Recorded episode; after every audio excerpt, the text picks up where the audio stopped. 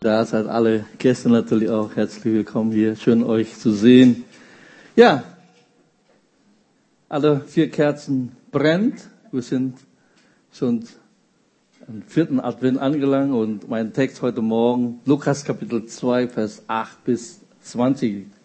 Und es waren Hirten in derselben Gegend, die auf freiem Feld blieben und des Nachts Wache hielten über ihre Herde. Und ein Engel des Herrn trat zu ihnen und die Herrlichkeit des Herrn umleuchtete sie und sie fürchteten sich mit großer Furcht. Und der Engel sprach zu ihnen, fürchtet euch nicht, denn siehe, ich verkündige euch große Freude, die für das ganze Volk sein wird. Denn euch ist heute ein Retter geboren, der ist Christus, der Herr, in Davids Stadt.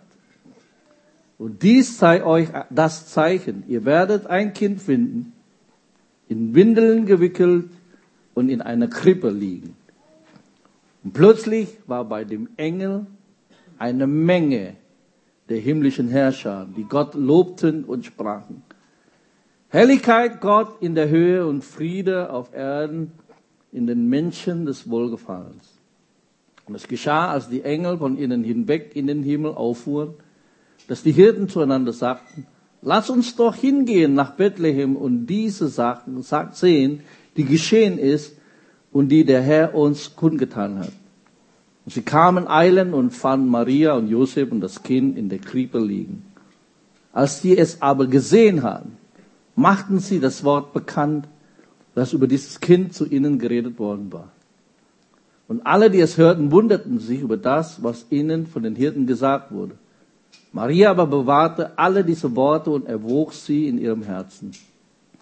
Und die Hirten kehrten zurück, priesen und lobten Gott für alles, was sie gehört und gesehen hatten, wie es ihnen gesagt worden war. So, ich bin mir 99,99999 Prozent, dass jeder von uns hier diese Story schon mal gehört haben. Oder? Es gibt keiner, der das noch nie Gibt jemand Hände hoch? So. okay, die Kinder. Das Baby, genau. Jetzt habt ihr zum ersten Mal gehört, das ist gut. Die frohe Botschaft. So, ne? Es ist ja wirklich eine gewaltige Story. Ja? Engel, oh ja, natürlich, ja, ich verstehe das. Und dann hier Hymn, Lobpreis und strahlende Herrlichkeit ist gewaltig, ist super. Aber Hirten, ja, du wurdest nicht einmal für Hirten interessieren.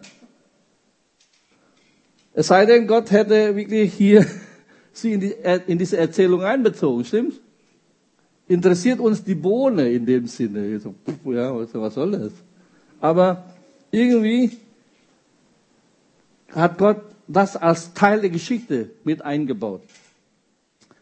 Die meisten Menschen schauen ja auf Hirten herab. Auch in der Gesellschaft, in der, in der Antike wissen wir, dass sie ganz unten, im Totenpfahl sozusagen, ne?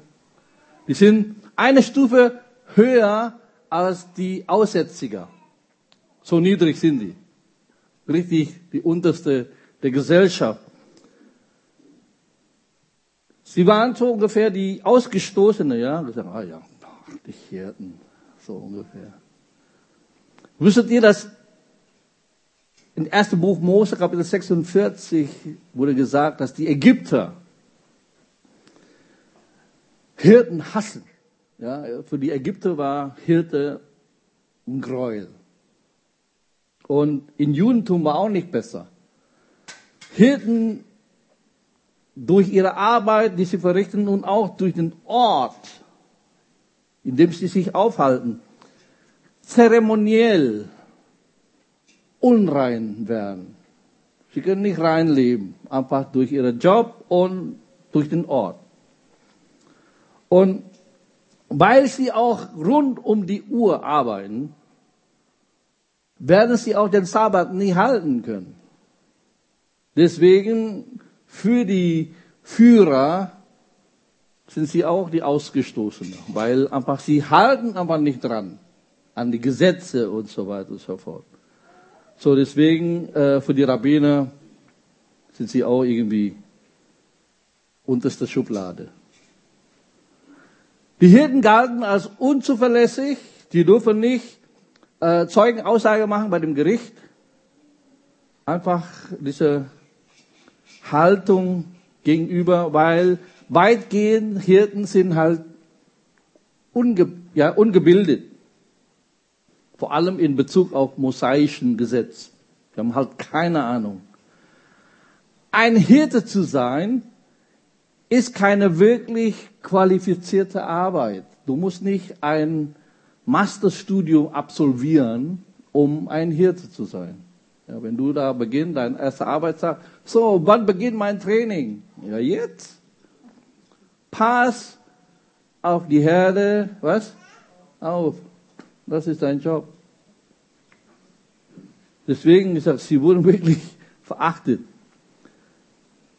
Das mag in der Gesellschaft sein, das mag auch äh, in der religiösen Umfeld sein, aber nicht wie Gott denkt. Weil Gott hat Hirten einen Platz der Ehre gegeben. Unser Patriarch Abraham war Hirte, Isaak war Hirte, Jakob ist der Meister. Stimmt's? Der ist so Fuchs, der weiß, wie er die beste Schafe kriegen und die Schwachen dann überlässt er seinen Schwiegervater. Eine linke Geschichte. Mose war Hirte. Stimmt's? Ja? Der war natürlich am Anfang, dachte, gesagt, okay, ich kann einen Ägypter nach dem anderen erledigen, um seine Berufung und Bestimmung zu erfüllen, aber hat nicht geschafft. Und dann erstmal wieder 40 Jahre Schule als Hirte. Ne? Und dann, als Gott ihn beruft, was hat er gesagt? Ich kann nicht reden. Ja, natürlich. Nachdem du 40 Jahre mit Schafe geredet hast, kannst du nicht reden. König David war Hirte. Der Prophet Amos war Hirte. Und jetzt unser Herr Jesus bezeichnet sich selbst als was? Als der gute Hirte. Johannes Kapitel 10. Und dann die Bezeichnung von der Schreiber von Hebräerbrief, Kapitel 13, sagt er, dass Jesus der große Hirte ist. Apostel Petrus in 1. Petrus Kapitel 5 sagt, Jesus ist der oberste Hirte, wir sind nur die Unterhirte hier. Er ist der Chef. So spricht von seiner Aufgabe als Hirte, seiner Liebe, seiner Fürsorge. Und in dieser Geschichte, ich liebe das, die Tatsache, dass, dass Gott, wenn er eine wirklich große Nachricht zu verkünden hat, ja, die größte Nachricht aller Zeiten, die Geburt seines Sohnes, zu wem geht er? Der geht nicht zu den Blaublütern in Rom, auch nicht die religiöse Elite in Jerusalem, sondern der geht zu den Arbeitern. Ja, die Blaumänner sozusagen, die Beduiner, Tagelöhner, Hirten. Er wendet sich an gewöhnliche Menschen wie du und ich, Arbeiter, in Anführungszeichen Low die an der Gesellschaft vielleicht am Rand stehen und genau an die hat Gott auserwählt, um die Geburt seines Sohnes zu verkünden. Das ist für mich unerklärlich. Wie kann er das machen? Man sagt, oder die Gelehrten glauben, dass weil Bethlehem etwa fünf Meilen, so acht, sieben, acht Kilometer entfernt von Jerusalem, glauben sie, dass das sind die Hirten, die die Schafe so züchten oder, oder pflegen, um als Opferlamm, Passalämmer in den Tempel bringen. So, stell dir mal vor, diese Hirten werden demjenigen begegnen, von dem Johannes sagte, was? Siehe, das Lamm Gottes, das die Sünde der Welt hinweg trägt. Es ist ein gewaltiges Überlegung überhaupt so, dass er diese Lamm Gottes gesagt, sie sind als Hirte, wissen, wie das Wesen vom Lamm ist und dann begegnen sie das Lamm, das ein für alle Mal die Sünde der Welt trägt. Wow. Dieser Hirten erlebt ein gigantisches Ereignis, ja, Engel und Strand der Herrlichkeit und all diese Dinge und dann, ja, auch übrigens im ganzen Bibel ist wenig mit berichtet über Lobpreis und Anbetung von Engeln. Das ist das zweite Mal. Als ob die Engel so zurückgehalten, was Lobpreis anbelangt, dass sie endlich jetzt rauslassen können, das zu verkünden, gesagt, hey, du und ich, wir haben Grund genug, Gott zu loben. Und ich glaube schon, dass während wir hier Gott loben und preisen, die Engel sind mit dabei, um, um uns zu unterstützen. Das glaube ich. Aber wenn du, die, stell dir mal vor, die Engel sind dich und du halbmals Lobpreis. Ja, werden die Engel auch an den, an, an den Stirn klopfen und sagen, wir haben die ganze Zeit gewartet und jetzt haben sie die Gelegenheit und die haben Geduld genug, Gott zu loben und machen so ein. Ja. Also, ich möchte euch ermutigen. Wir, wir dürfen nicht jetzt von den Engeln übertroffen werden. Du hast genug, der Engel hat keinen Grund, Gott zu loben in dem Sinne. Aber du hast Grund. Gott zu loben. Das ist nur mal kurz hier reingeschoben. So, wir gehen nochmal hier zu dem Vers 15, was die Hirten, und es geschah, als die Engel von ihnen hinweg in den Himmel auffuhren, dass die Hirten zueinander sagten, so, ihr merkt dann, jetzt verarbeiten sie es, indem sie miteinander reden hier, lass uns doch hingehen nach Bethlehem und diese Sache sehen, die geschehen ist und die der Herr uns kundgetan hat. Und sie kamen eilend ja, da merkt man, das ist die erste Weihnachtsansturm. eilen. Ja, falls du dein Geschenk noch nicht, jetzt musst du eilen. Beeil dich. Und das ist übrigens die erste. Ne? Und fanden Maria und Josef und das Kind in der Krippe liegen und als sie es gesehen hatten, machten sie das Wort bekannt, das über das Kind zu ihnen geredet worden war. Und alle, die es hörten, wunderten sie über das, was ihnen von den Hirten gesagt worden war. So, die Hirten taten drei Dinge. Erstens, sie haben geglaubt. Ja? Sie glaubten, was die Engel ihnen über Messias erzählt haben. Sie glauben das. Ja? Ich würde sagen, natürlich glauben sie das. Ja? Wenn du einen Engel siehst und nicht glaubst, dann muss ich sagen, das stimmt etwas in deinem Kopf nicht. Oder? Nicht nur, das war erstmal gesagt, und der, sie haben den Engel gesehen, der eine nicht. Und dann hinterher ein Myriaden oder ich weiß nicht, Millionen Engel, die Gott loben und preisen. Also da muss dann schon richtig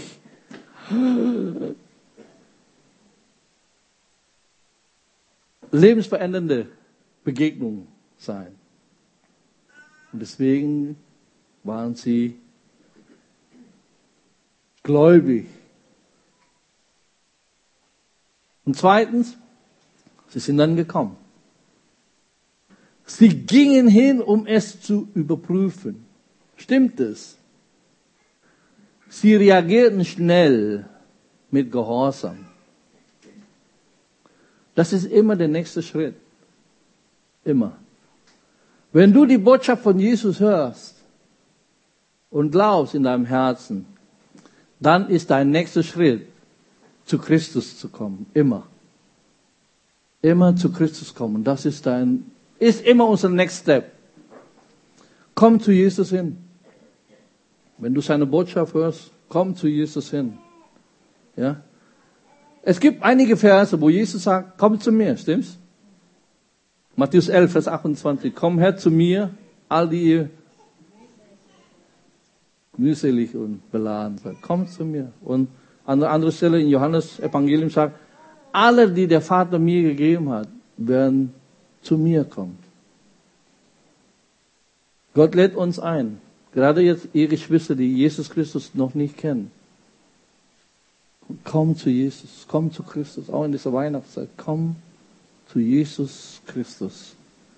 Das ist dein nächster Step, dein nächster Schritt. Und dann kommt, sie erzählten den Leuten. Nachdem sie Jesus gefunden hatten, gingen sie los und erzählten es anderen. Sie hörten, sie glaubten, sie kamen, sie sahen, sie gingen und sie erzählten. Das ist übrigens die gleiche Inszenierung 33 Jahre später, als Jesus dann gestorben ist, ins Grab gelegt ist, am dritten Tag auferstanden ist. Und als die Frauen zum, zum Grab gingen, sagte der Engel zu ihnen, komm und seht den Ort, wo der Herr gelegen hat. Und dann, nachdem sie gesehen hat, nun geht und sagt den Jüngern, dass er von den Toten auferweckt ist. Seht ihr die Inszenierung? Immer der gleiche. Komm, sieh, und nachdem du gesehen hast, geh und erzähl. So, unsere Botschaft ist ja, wir wollen ja Menschen von Jesus erzählen. Mach ihnen bekannt. Das ist jetzt unser, unser letzter Teil von der Predigt. Und das ist die natürlichste Reaktion, wenn du tatsächlich von der Sünde errettet worden bist, die übernatürliche Veränderung in dir erlebt hast, dann möchtest du von Jesus erzählen, oder? Ist das natürlichste Reaktion von dem, was du erlebt hast. Aber leider ist diese Leidenschaft, anderen davon zu erzählen, mit der Zeit nachlässt. Oder? Irgendwie. Wer ist es, der von den Menschen davon erzählen möchte? Wer ist es, der mehr als alle anderen diesen Menschen erzählen möchte, was mit ihnen passiert ist, als sie gerettet worden sind? Sag mir. Die Neubekehrten. Oder? Die Neubekehrten, die frisch gerettete Menschen, die sind Feuer und Flamme. Kannst du dir noch erinnern, als du errettet worden bist? Wie du es so voller Freude und gemerkt hast, wie Gott deine Schuld und Sünde vergeben hat und dich reingewaschen hat. Du bist verändert worden. Du fluchst nicht mehr. Plötzlich dein Rauchen und dein äh, Drogen, was auch immer du genommen hast, wie Gott dich innerlich verändert hat. Und deswegen sage ich, du bist jetzt anders geworden. Und dann sprudelst du und erzählst, was der Herr für dich getan hat. Aber dann irgendwann bist du dann ja reifer geworden. Ne? Im, Im Herrn. Ich bin jetzt reif. Und mit dieser Reife oder leider immer zu. Die Möglichkeit davon zu erzählen plötzlich abnimmt, ist wie leckt im Reifen. So, das war letzte Winter, habe ich immer gemerkt, ist er plötzlich gesagt, hat der Herr Streit hier, unser Facility Manager von der Gegend, als ich hier geparkt wurde, weil ich etwas äh, ab, abliefern wollte, sagt mir gesagt, irgendwie da, ihre rechte Reifen vorne ist platt. Ich sage, wie platt? Tatsächlich. Und habe nicht gefunden.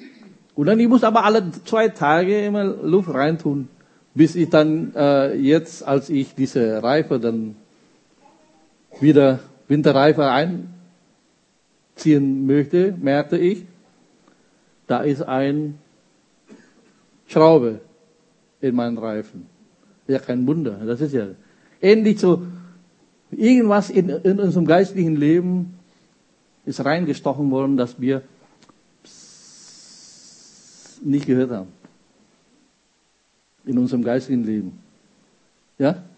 Die Luft ist weg. Allmählich. Nicht von einem gleich Knall, sondern dann merkst du, dass diese Reife in deinem geistlichen Leben nicht mehr rund läuft. Weil da ist ein Leck. Ja. Äh. Unser geistliches Leben ist plötzlich platt geworden. Aber Gott möchte, dass wir genau das hier wie diese Hirten erleben. Es reicht also nicht nur von Jesus zu hören, es reicht nicht nur einen Blick in die Krippe zu werfen. Das ist eine tolle Sache, ja. Ja, Josef, Maria und das Baby. Es reicht nicht zu sagen, oh, ich liebe Weihnachten. Ja, es wird mir warm ums Herz. Und warm auch, nachdem ich meinen Glühwein getrunken habe. Nein, wir müssen an ihn, ja, zu ihm kommen, ihn ansehen, an ihm glauben und dann Veränderung in mir erleben. Und dann werde ich gehen und Menschen von seiner Liebe und von dem, was er ist. Deswegen, ja, heute ist frohe Botschaft. Haben wir ja schon gesagt. Letzte Woche gesagt. Wir haben frohe Botschaft. Nicht nur, weil das Kind geboren ist, sondern sein Name ist Jesus. Der Herr, der uns rettet wenn wir nicht wissen, dass wir am Ertrinken sind, dann denken wir, dass, dass wir nicht Retter brauchen. Und da müssen wir wirklich auf diesen Punkt wiederkommen, das Evangelium wieder zu bringen. Hey, du bist verloren, du bist hier am, am Abnippeln, am, am Ertrinken.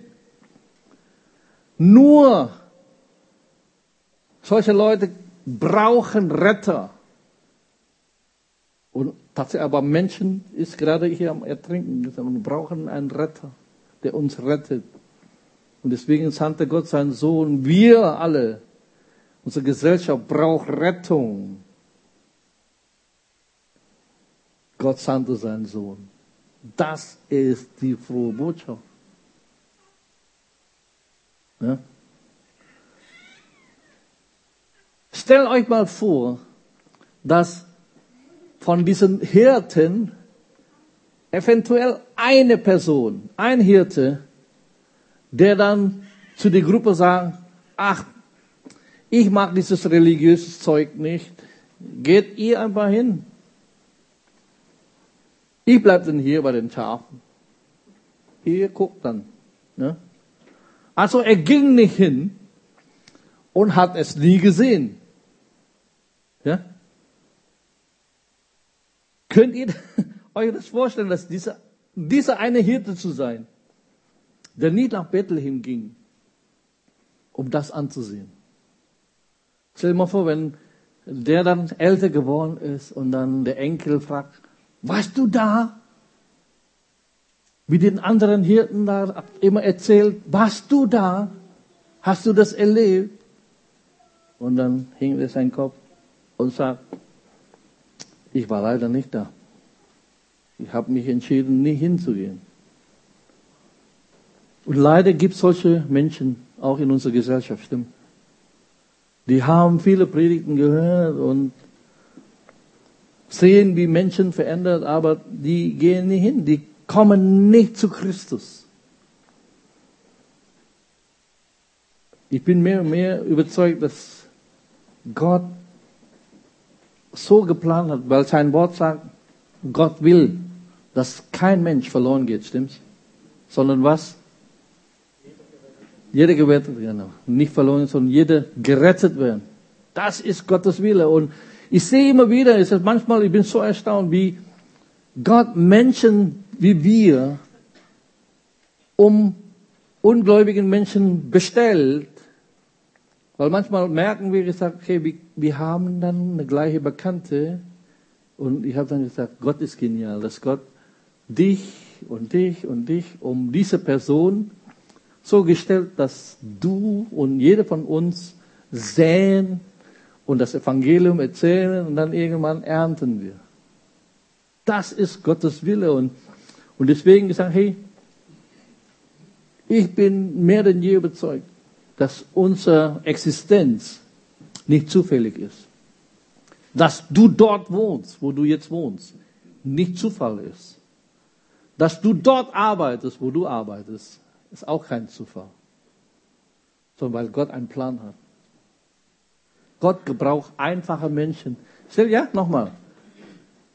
Zu wem geht Gott als, ja, Nachricht überbringe von der größten Ereignis aller Zeiten, die Geburt seines Sohnes. Gott sucht einfache Menschen. Und jetzt genau das Gleiche. Gott sucht einfache Menschen, wie du und ich. Die größte Nachricht aller Zeiten, die Geburt seines Sohnes, der Erlöser, der Retter. Gott geht nicht zu den Eliten. Gott geht nicht zu den Adligen, zu den, zu den Hirten und vertraut ihnen diese Botschaft an. Sie kamen, sie sahen das und dann gingen sie und erzählten sie. Und die gleiche Hirten, einfache Menschen wie du und ich. Du bist zu Christus gekommen, als du die Botschaft von ihm gehört hast. Hast geglaubt, nahm das in dein Herzen auf. Du bist Kind Gottes geworden. Und jetzt bist du dran, nachdem du gesehen hast, jetzt hinzugehen und davon zu erzählen was du erlebt hast, was du geschmeckt hast, was Gott an dir Gutes getan hat. Stimmt's? Das ist diese frohe Botschaft an alle Menschen zuteil wird. Ja? Denn heute ist der Retter geboren. Was bedeutet das für uns? Für uns heißt das, jetzt haben wir die Möglichkeit, zu ihm, dieser Retter, Ja zu sagen. Es gibt Gelegenheit, ihm eine Antwort zu geben. Und du darfst diese frohe Botschafter sein.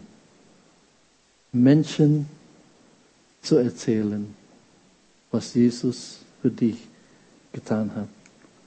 So was sagt der Heilige Geist zu dir durch diese Botschaft? Bist du bereit, wie dieser Hirte, hinzugehen und davon zu erzählen? Lass uns beten.